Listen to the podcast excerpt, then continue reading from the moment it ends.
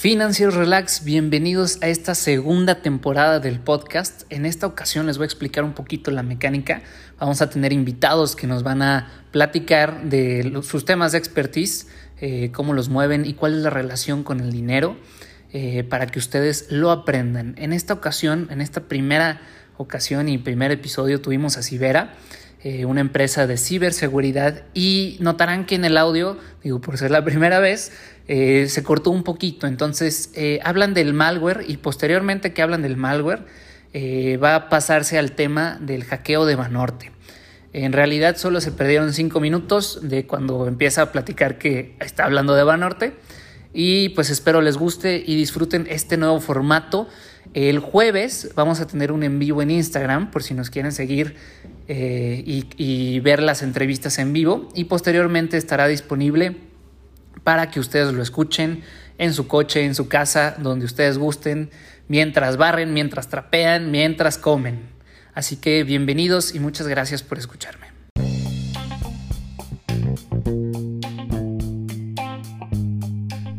Bienvenido a Finanzas Relax. Yo soy tu host, el Chief Marcos, y soy el güey que te explica, simplifica y te dice cómo aplicar las finanzas y la economía en tu vida diaria.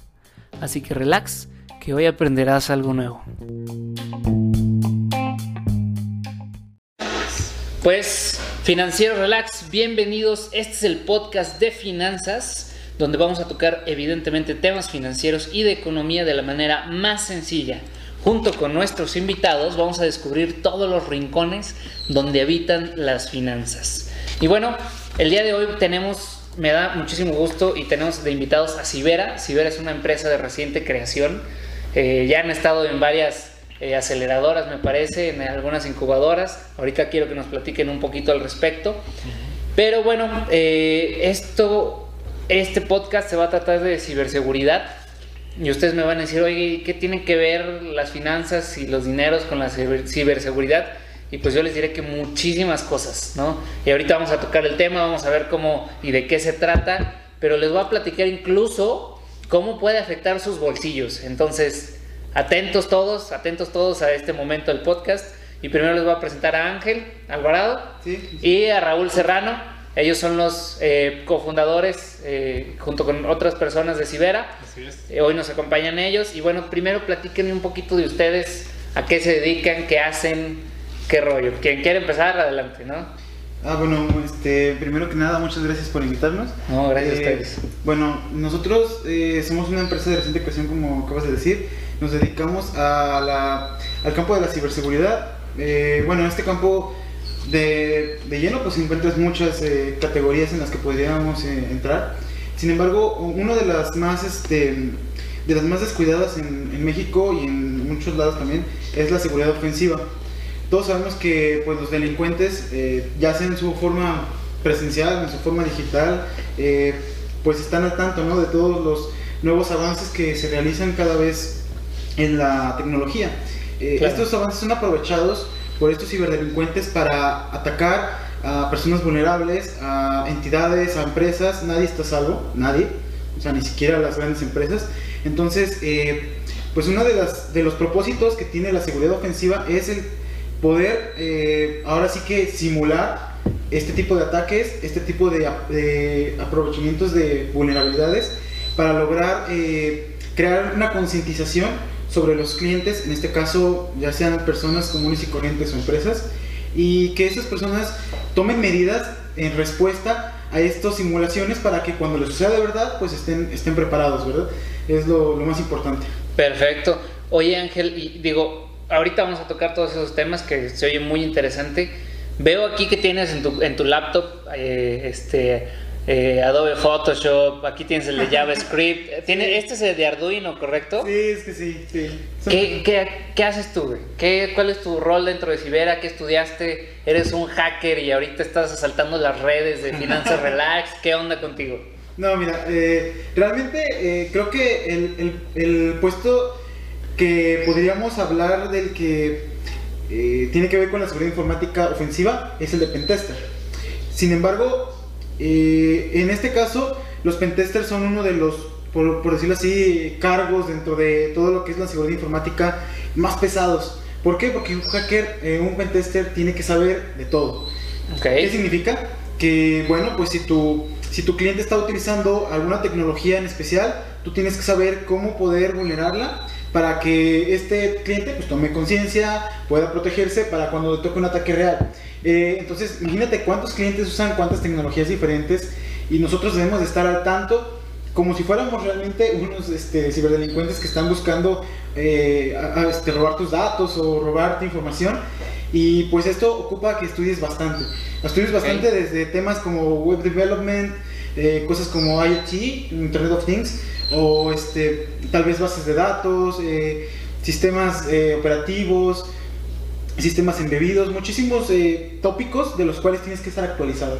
Excelente, ¿no? Entonces tú eres el mero hacker, eres ingeniero, eres... Estoy, estoy actualmente en el séptimo semestre de mi ingeniería. Ah, excelente. Este, Excelente. En, la, Universidad Autónoma de San Luis Potosí. Muy bien, muy bien. Y pues de hecho eh, estoy por cursar eh, la especialidad en ciberseguridad. no, pues aquí, tienen, aquí tienen al experto, ¿no? Estamos ganando experiencia. Perfecto. Raúl, ¿tú qué onda? Yo... ¿Quién eres? ¿Qué, ¿Qué le pasó a la greña, no? Bueno, yo soy egresado del TEC de Monterrey, estudié innovación y dirección de negocios. Este.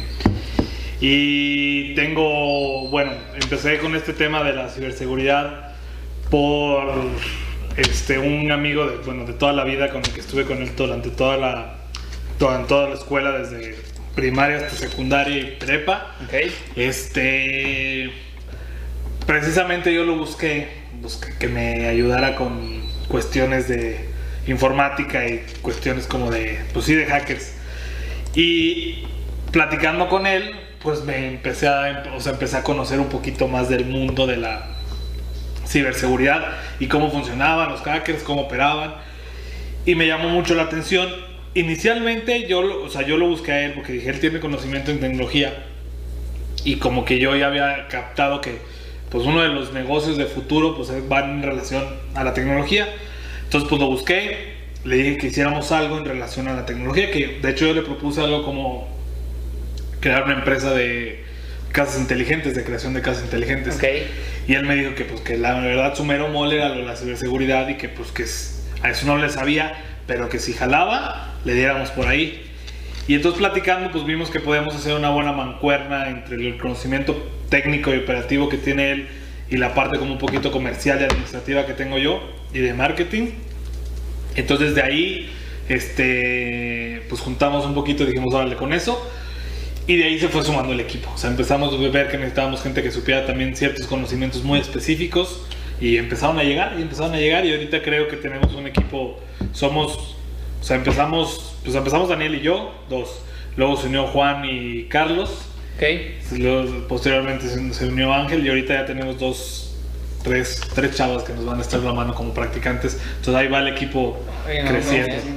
Oye, bien, bien, bien. Oye, y bueno, vamos a empezar por el principio, ¿no? Digo, ya nos platicaron un poquito de ustedes qué es ciberseguridad. O sea, esto se oye como que todo el mundo debería saberlo y seguramente estamos en pañales en el tema y también se oye como del 2030. Entonces, ¿qué, qué onda con esto de la ciberseguridad?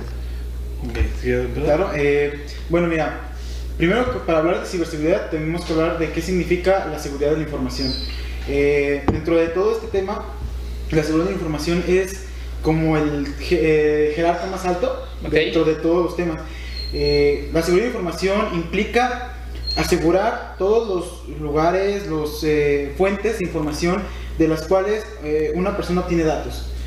Estos medios no nada más son medios, no medios virtuales, como puede ser una computadora, puede ser un servidor, sino también medios físicos, como archivos, personas.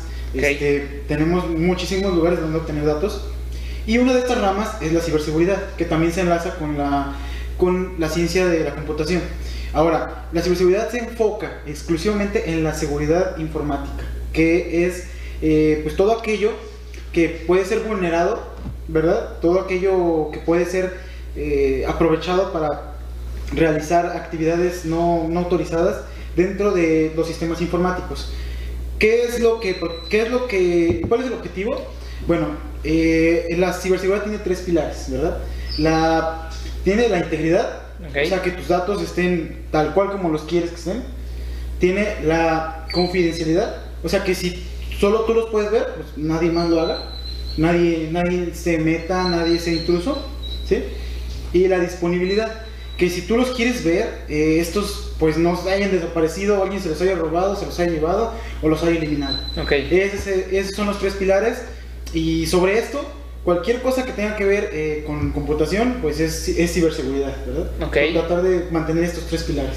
Ok, entonces lo que hacíamos 10 años con los archivos y las bodegas de archivos y los archiveros, ahora lo estamos haciendo de manera digital y obviamente pues optimizándolo, ¿no? O sea, haciéndolo mejor, más eficiente, etcétera, etcétera. Claro que sí. Perfecto.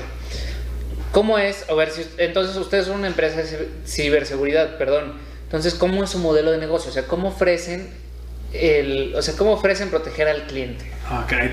Todo esto, todo esto surge precisamente de eso. Este, el, el amplio, ahora sí que el mundo tan amplio que es la computación y la tecnología, este, hace que ahora sí que los ciberdelincuentes o los hackers, pues salgan, o sea, hay diarios existan nuevos, ¿no? Entonces surge esa necesidad de alguien que haga frente a ese problema, o sea, a, a tantos ciberataques o hackeos.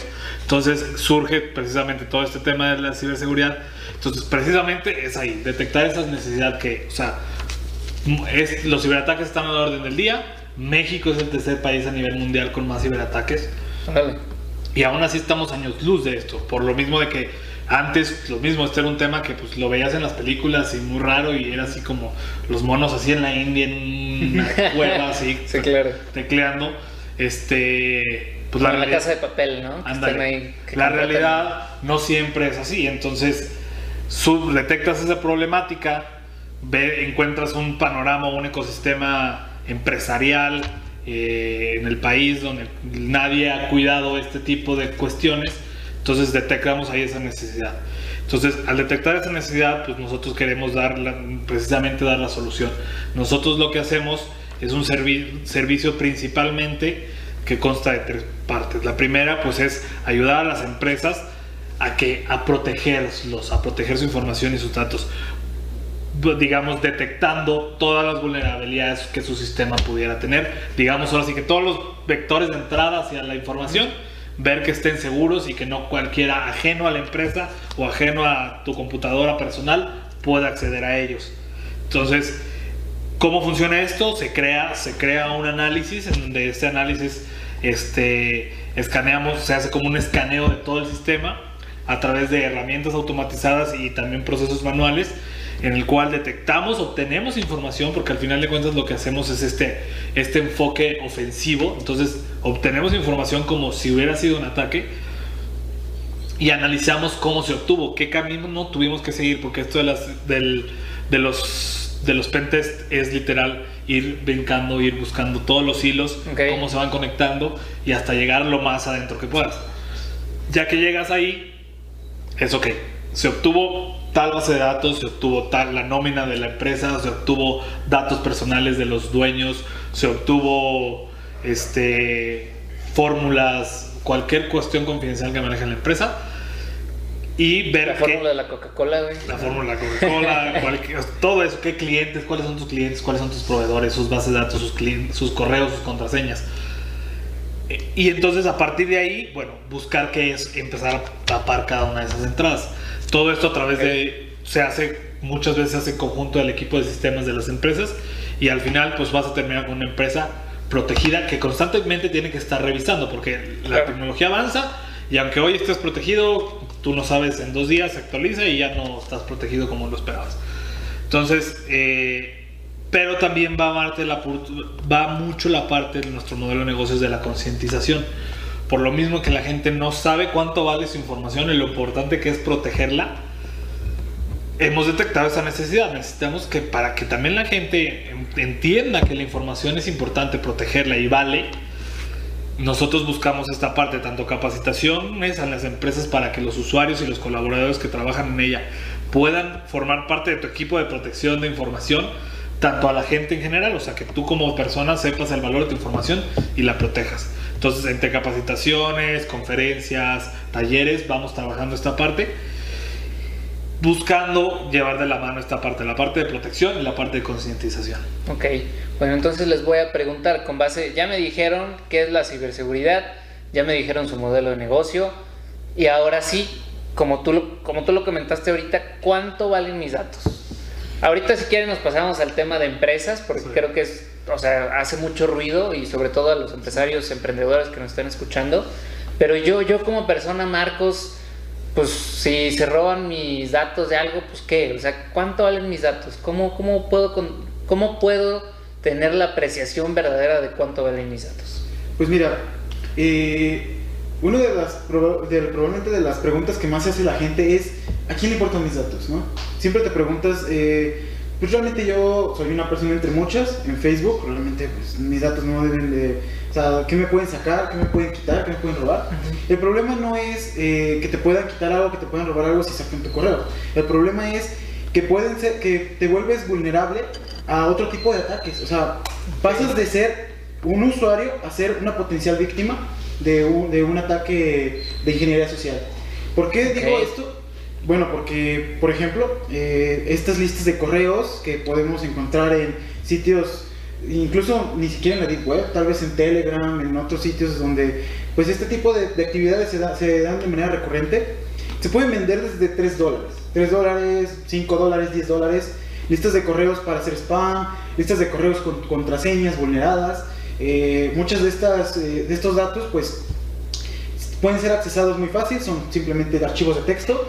Tú, tú Ok. utilizas un programa para enviar spam, enviar eh, correos phishing y las víctimas pues caen, ¿no? Caen en estos, eh, tal vez no todas, pero sí una buena parte.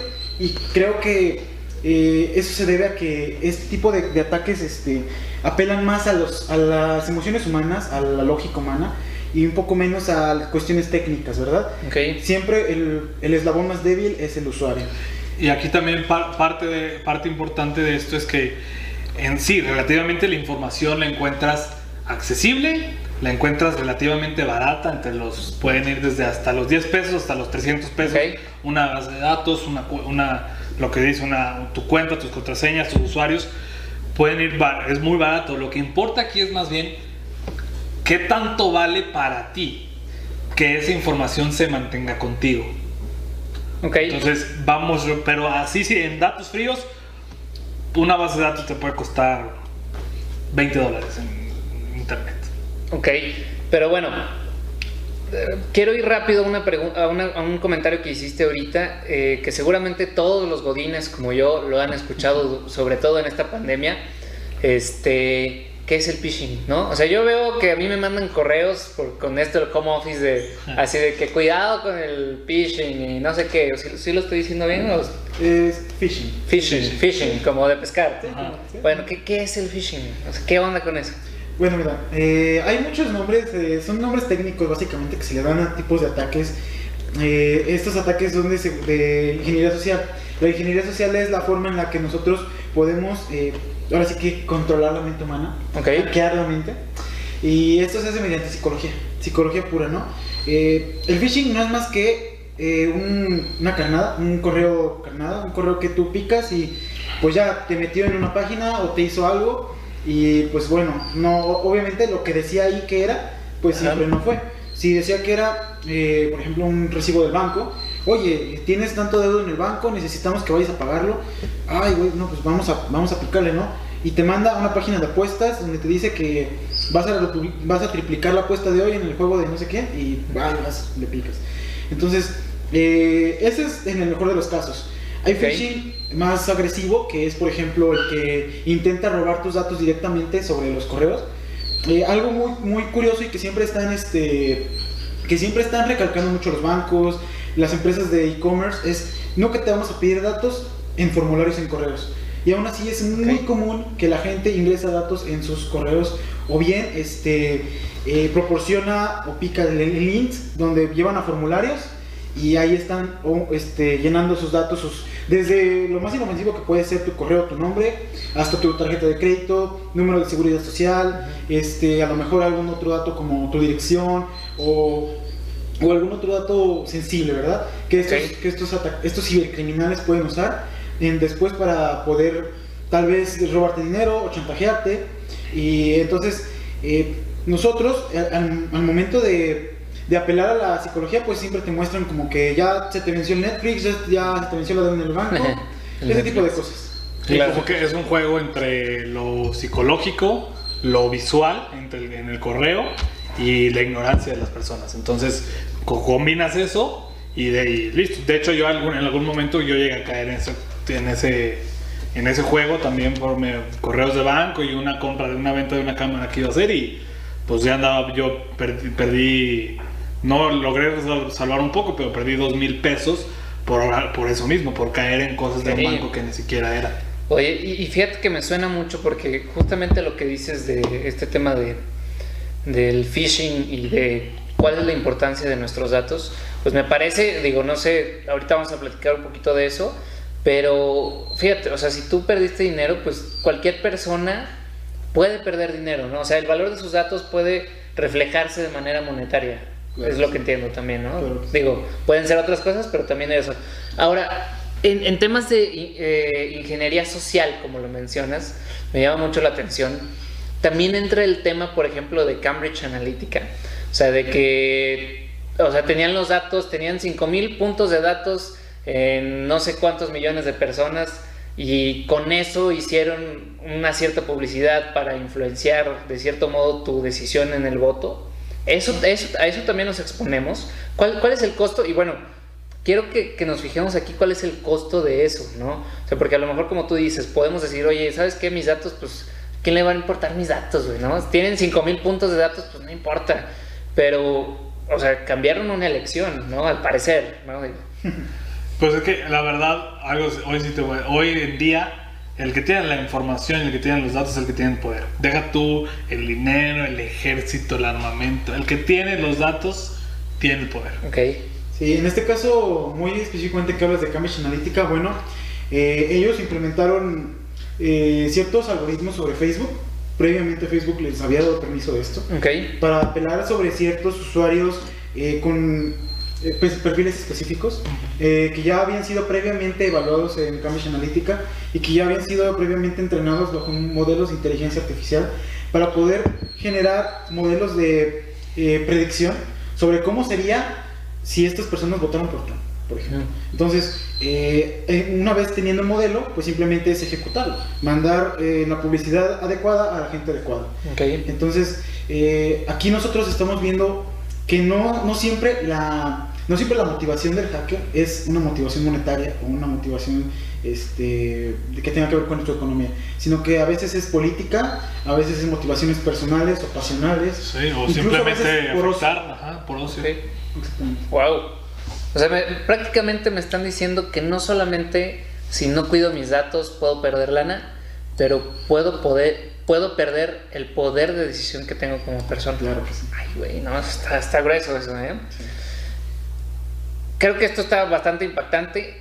Y ahora, como empresa, ¿cuánto valen los datos de una empresa? Digo, ya vimos que, o sea, de manera personal puedes hacer una ingeniería social, robar lana, eh, tarjetas de crédito seguro a, los que nos están viendo, que nos escuchan, ya les han tocado de que un cargo no reconocido, que les clonen la tarjeta, sobre todo los que viajan, yo creo que es algo clásico, ¿no?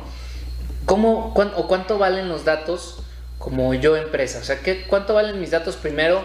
No en números, sino en, en costo de oportunidad. O sea, ¿Qué es lo que yo estoy perdiendo ahí? Pues de entrada tienes que ponerte en, los zapatos de una empresa o de un dueño de una empresa y pensar en verdad qué tan importantes son para ti como dueño de una empresa tus clientes y qué tan importantes son tus colaboradores también y tus proveedores, todos los que forman parte de tu cadena de valor, qué tan importantes son para ti, qué tanto los valoras.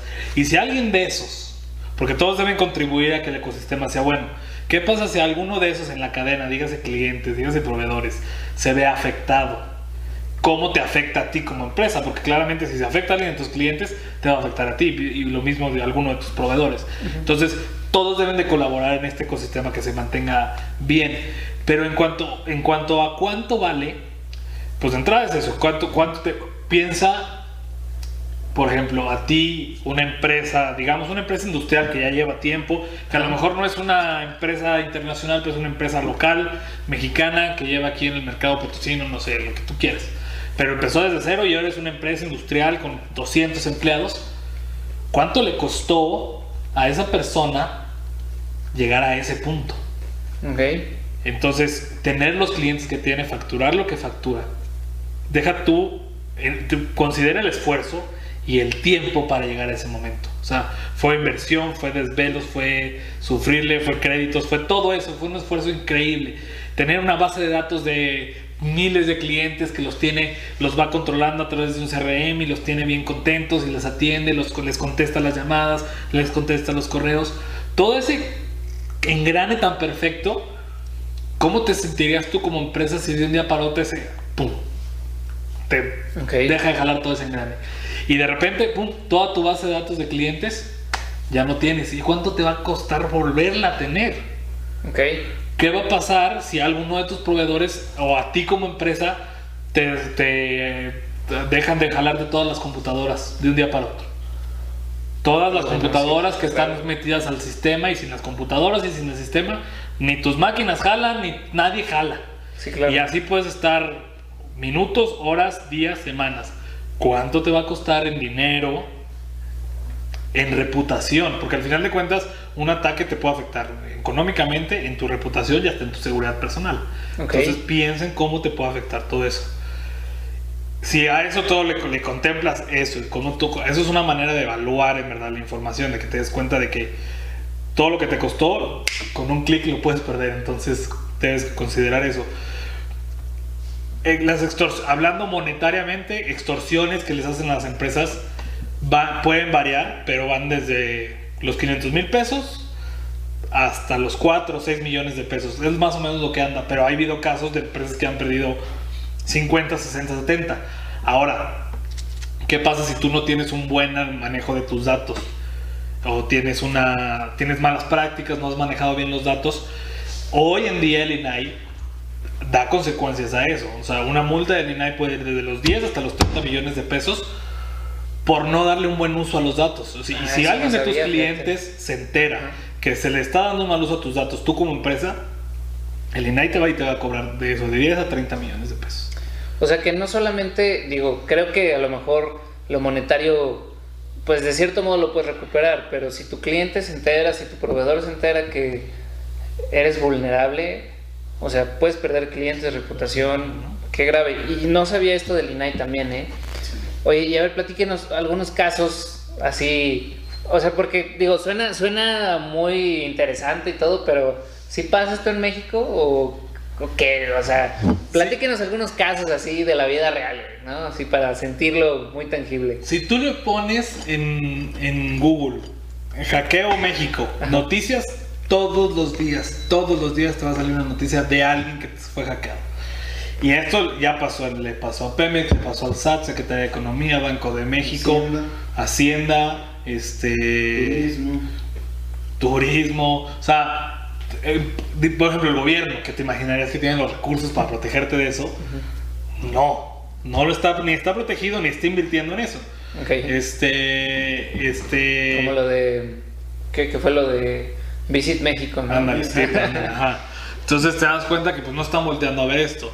Entonces, este, todos los días pasa y así ves, ves las Ajá. cantidades. Por ejemplo, ahorita Ángel va a platicar un caso muy particular, hablando financieramente, pero por ejemplo, el mes pasado, como hay del 3 de agosto, hay una empresa de viajes como de negocios americana que se llama CWT. Ok. Esto fue, o sea, fue un caso muy particular porque lo- los, los infectaron y, y y- y los hackers empezaron a tener como el contacto con la empresa y les decían, a ver, compadre, tenemos infectadas y te robamos tal información y tenemos infectadas, supuestamente eran 30.000 computadoras a nivel mundial de todo el sistema Ok. de esta empresa.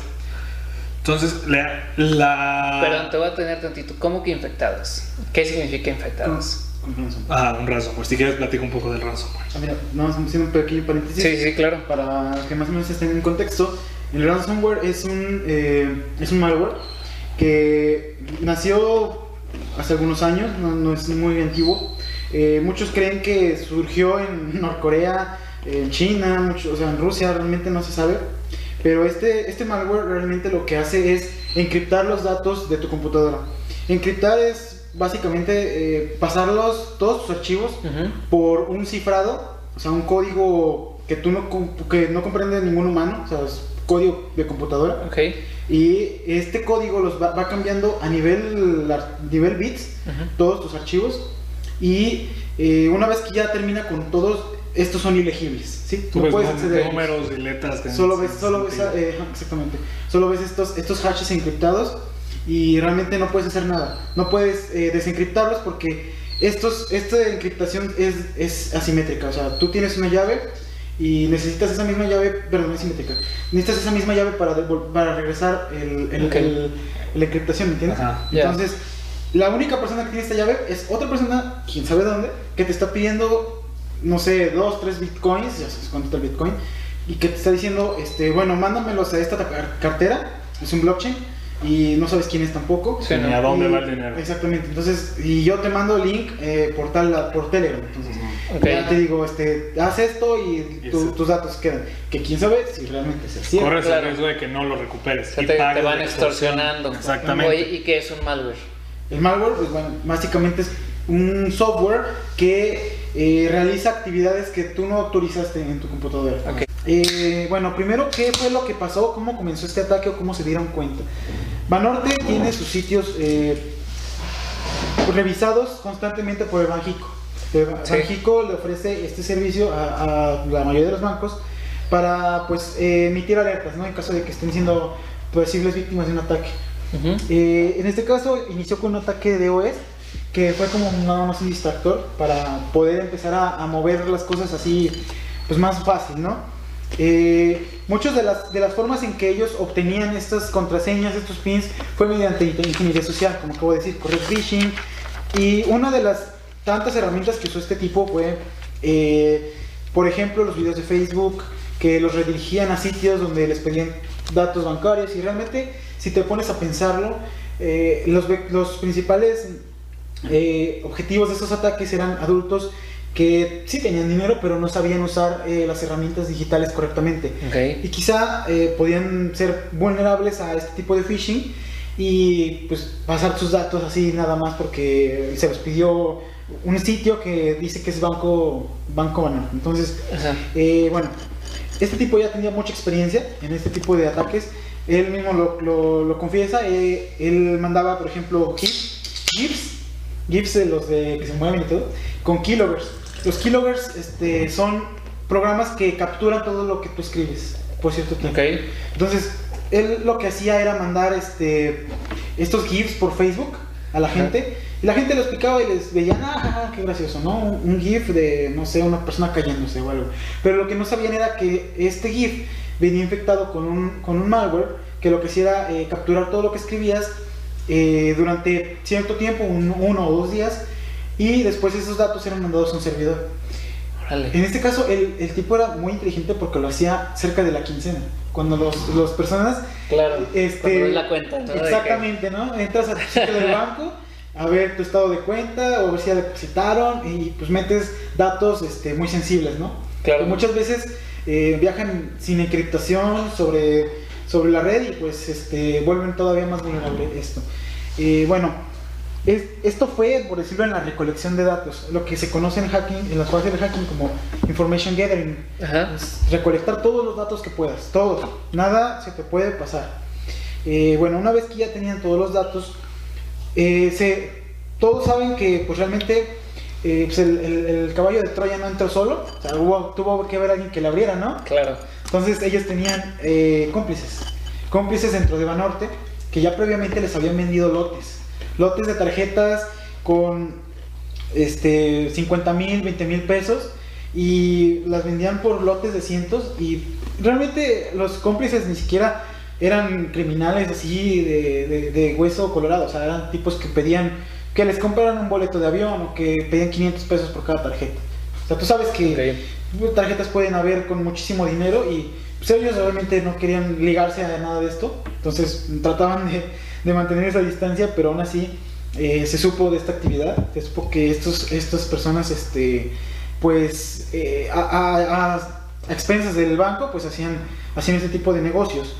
Y bueno, ese tipo de lotes también son muy frecuentes encontrarlos en sitios donde, donde se encuentran este, estas actividades de carding.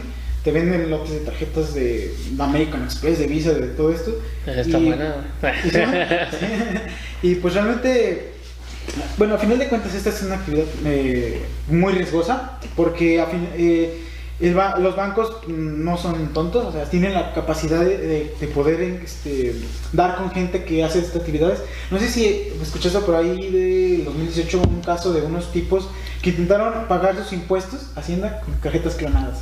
Y entonces los, los, los dieron, los dieron con ellos y creo que, como ves, o sea, si le robas al gobierno, creo que te va peor. Si le robas de eso.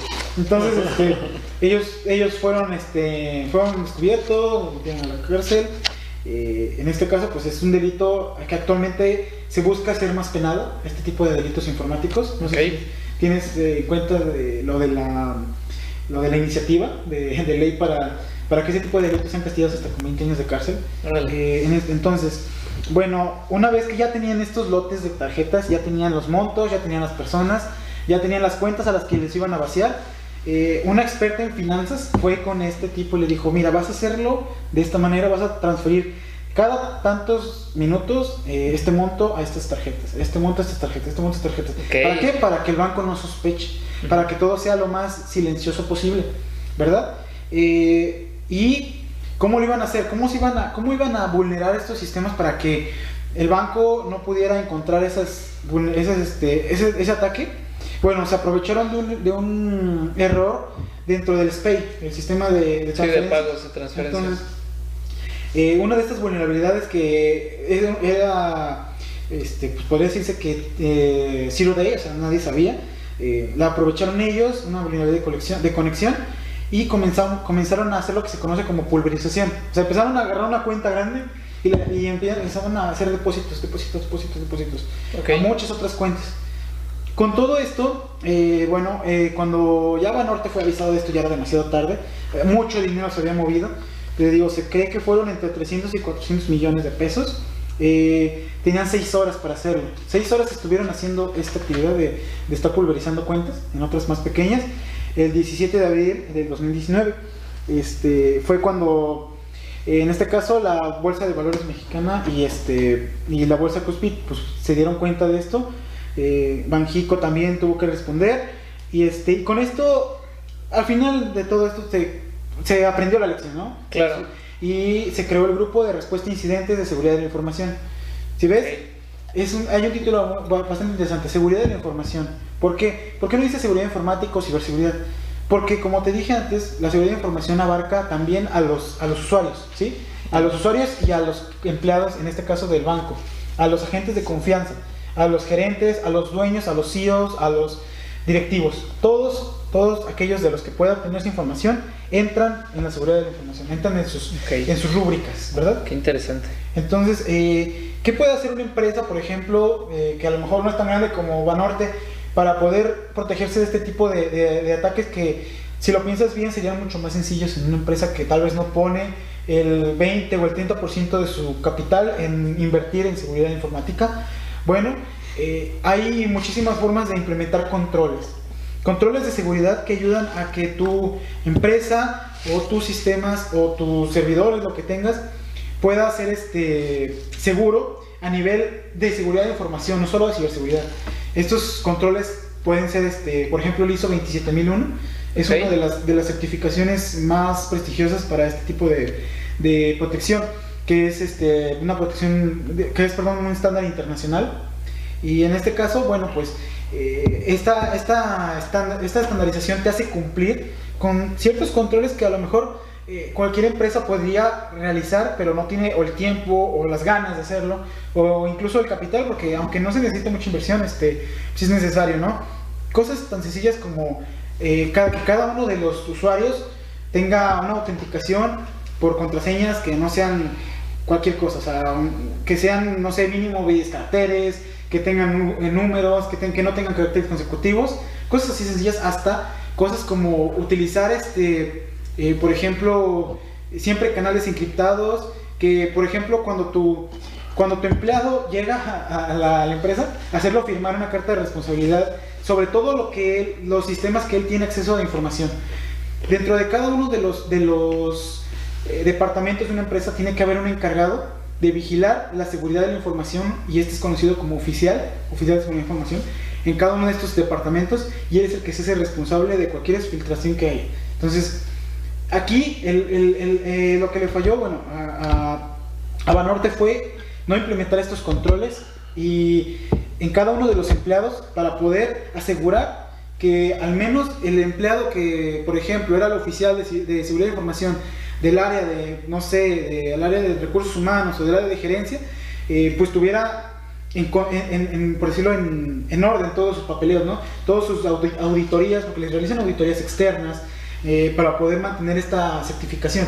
Es muy importante que las empresas, aunque no se certifiquen, eh, implementen ciertos, ciertos controles eh, que en este caso les podrían ayudar mucho para evitar este tipo de ataques, para evitar este tipo de ataques que vienen desde dentro y que muy probablemente eh, no sean obra del hacker más inteligente del mundo, pero sí de uno que sepa usar muy bien la ingeniería social, que sepa usar muy bien la, la psicología para engañar, para poder aprovecharse y para hacer este, mucho daño a una empresa. Oye, y fíjate que, o sea, se me hace muy interesante porque, bueno, yo sabía, no sé, tú eres el que le sabe más a esto, pero que también el tema del SPAY, eh, porque todos los bancos se conectan eh, con el mismo sistema SPAY, ¿no? Pero yo sabía que Banorte había intentado hacer otro tipo de enlace con el SPAY y que por eso fue que se pudieron filtrar ahí. Y digo, no sé, no sé eh, a ciencia cierta. Y la otra cosa es, oye, pues, o sea, entonces muchísima gente perdió sus ahorros, ¿no?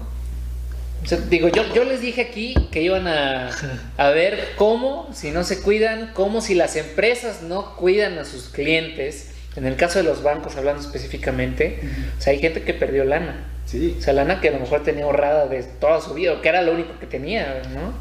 Así es, mira, una de eh, bueno, con lo que comentas eh, referente a lo del SPAY, eh, la verdad es que este tipo de, de, de- de, mm, de protocolos se deberían aplicar eh, bajo estándares internacionales. O sea, eh, tenemos por- como ejemplo eh, algunos este, estándares en Estados Unidos, o bien, por ejemplo, el más reciente, creo que en Argentina, que es algo como el CVE, algo así, bueno, un- una especie de, de estándar también para transferencias bancarias, que en realidad lo que hizo es, bueno, vamos a juntar a todos los bancos y vamos a decirles cómo está la onda, vamos a decirles, este, tenemos que realizar estas acciones para mitigar eh, estos problemas que tenemos a la hora de, de- de nosotros implementar los sistemas de, de transferencias, ¿verdad? Ajá. Tenemos problemas de que, de que pues, los datos pueden ser este, fácilmente vulnerados, de que los canales no están encriptados, de que, eh, no sé, hay algún, este, a- a- alguna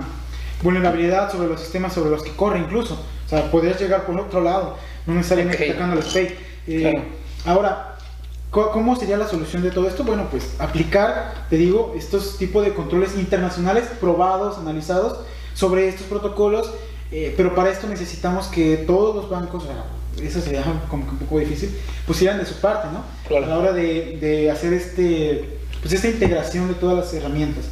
Eh, en cuanto a lo que dices de la gente, bueno, eh, este, es, este, es realmente, este es realmente una cosa que eh, afecta a muchas, a muchas personas día a día. No nada más afectó en 2019 este, con Banorte, sino que todos los días es muchas tarjetas son clonadas, muchas cuentas son vaciadas. hay hackers este, que se dedican exclusivamente a esto, al carding, a poder vulnerar este tipo de, de cuentas y pues eh, creo que aquí una de las, de las principales medidas que, que están implementando muchos bancos actualmente es las tarjetas digitales. No sé si has escuchado. Sí, sí, sí, claro. Es, es muy común ya que los bancos te ofrezcan una tarjeta física, o sea, como tal para hacer tus compras en el restaurante, en la tienda, en el Oxxo, y otra tarjeta para poder este, realizar eh, Compras compras, en línea, ¿no? Entonces, entonces, creo que aparte de, de, este, de las todas las eh, medidas que ya te dicen, que no compartes tu PIN, que no metes tu tarjeta en todos lados, o sea, que no andes comprando así, ah, ya este, me dicen que me venden esto en 10 pesos, vamos a meter la tarjeta, no pasa nada, ¿no? O sea, eh, hay muchos, este, muchos scammers ahí. Scammers son los que simplemente capturan tu tarjeta y no te mandan nada. Es una práctica muy común.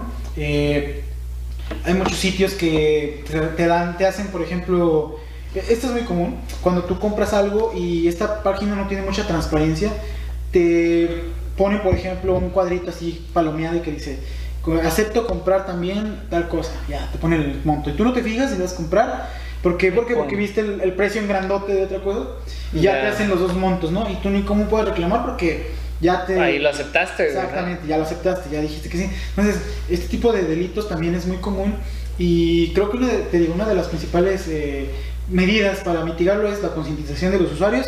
Eh, el- en este caso, ya en el, en el, en el campo de, la, de lo técnico, pues tratar de utilizar medios digitales para pagar compras digitales y medios físicos para pagar cosas físicas. Ok, sí, porque te genera un token, ¿no? En ese Exactamente. momento.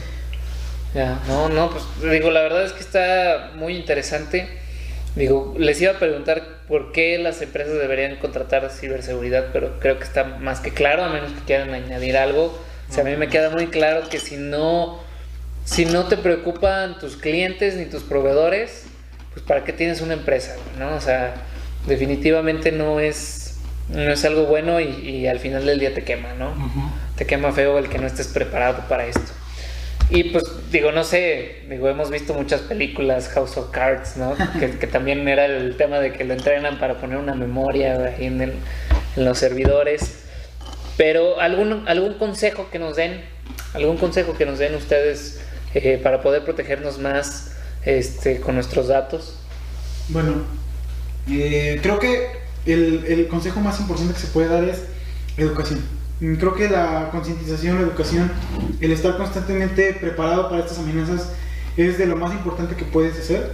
Es eh, proteger tus activos no solo significa proteger tu dinero, sino también todos aquellos eh, datos importantes, todas aquellas herramientas incluso de trabajo que puedes tener de otras personas que quieren utilizarlas a su servicio, por su favor.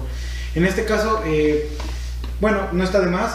Siempre creo que creo que es muy trillado ese tema, pero usar antivirus.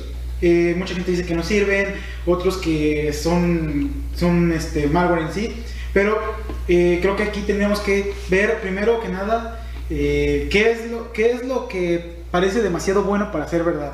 Eso siempre eh, este, tengan en mente. Nadie les va a regalar nada en internet, o sea, es una- Definitivo. Exactamente, nadie les va a decir, este, ten, te vamos a dar cuánto dinero, pues necesitas darnos tu tarjeta para depositar. O sea, eso no es cierto, nadie les va a regalar nada. Eh, cuidado con la, con la piratería. ¿Por qué? Porque ustedes piensan que se están, eh, a lo mejor ustedes piensan que están ganando algo porque están descargándose el Office pirata, pero lo que no saben es que en ese Office pirata viene insertado un ransomware. En ese Office pirata viene insertado un malware, un troyano, que a lo mejor va a estar minando bitcoins para otra persona en, China, en Rusia. Y no te va a dar su comisión. güey. Exactamente, o sea, no. Tal vez tú ya tienes tu Office, pero tú estás utilizando tu computadora al 50% porque el otro 50% está sirviendo a otra persona. Entonces, eh, traten de utilizar eh, contenido o, o licencias originales.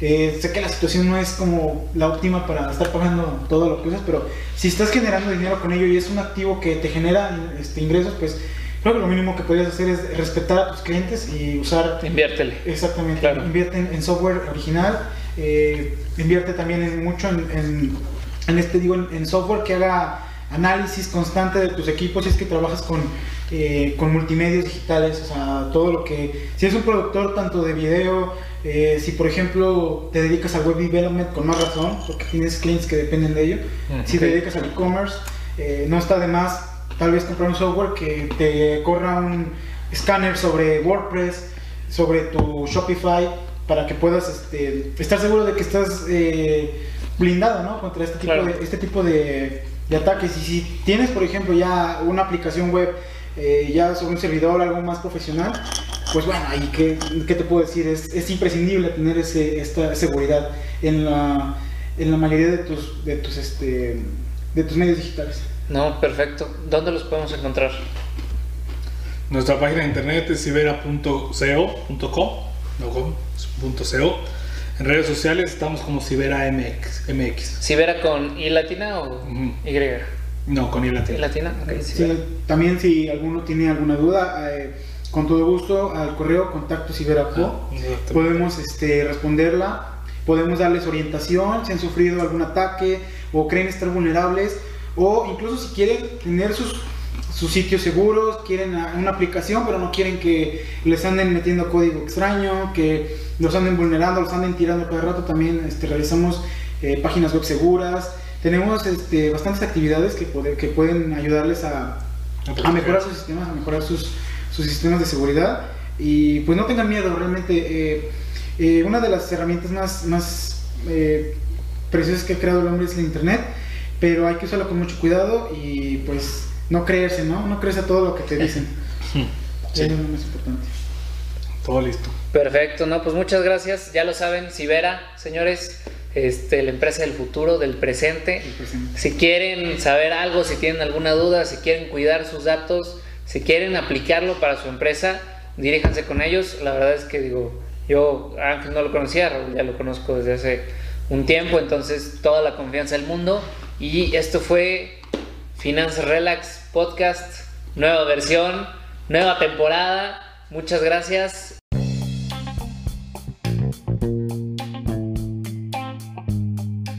Si te gustó este capítulo, compártelo, dale muchísimo amor y encuéntrame en Facebook como Finanzas Relax, en Instagram como arroba Finanzas Relax, en internet como finanzasrelax.com y en tu reproductor de podcast favorito como Finanzas Relax o Relax. Yo soy el Chief Marcos y muchísimas gracias por escucharme.